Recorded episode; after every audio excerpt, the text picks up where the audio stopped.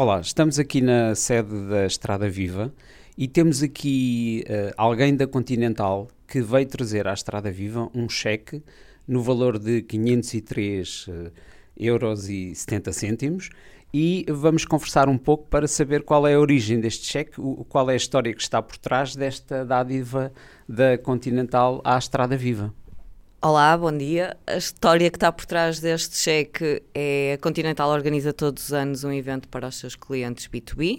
Este ano o evento foi organizado em Palmela, é um evento à volta de experiências de condução e testes de condução defensiva.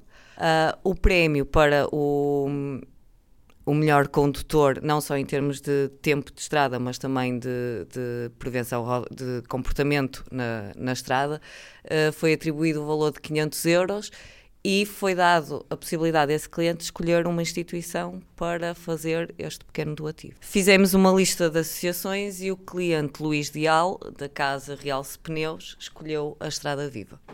Eu sei que a Continental tem várias áreas de atuação para além dos pneus, mas concretamente em Portugal, qual é, um, qual é o trabalho que a Continental desenvolve nesta área ligada à segurança rodoviária? Uh, o projeto Visão Zero é um projeto da, da, Continental definido a nível global e tem muito a ver com a questão da segurança rodoviária, até porque a Continental, uh, para além de produzir pneus, que é, que é efetivamente um, um, equipamento importante a nível da segurança rodoviária. A Continental, a nível central, uh, tem muitas áreas de trabalho para a indústria automóvel. Uh, muitas delas têm a ver com esta questão dos sistemas de apoio à condução, uh, os ABS, os sistemas de travagem, todos esses, todos esses sistemas que estão a ser desenvolvidos pela Continental como fornecedor da indústria automóvel têm muito a ver com a questão da segurança rodoviária, com a questão de, de, deste futuro sem acidentes. Em Portugal, estamos a trabalhar eh, no âmbito deste projeto que nós apelidamos de Projeto de Responsabilidade Social, a questão da Visão Zero.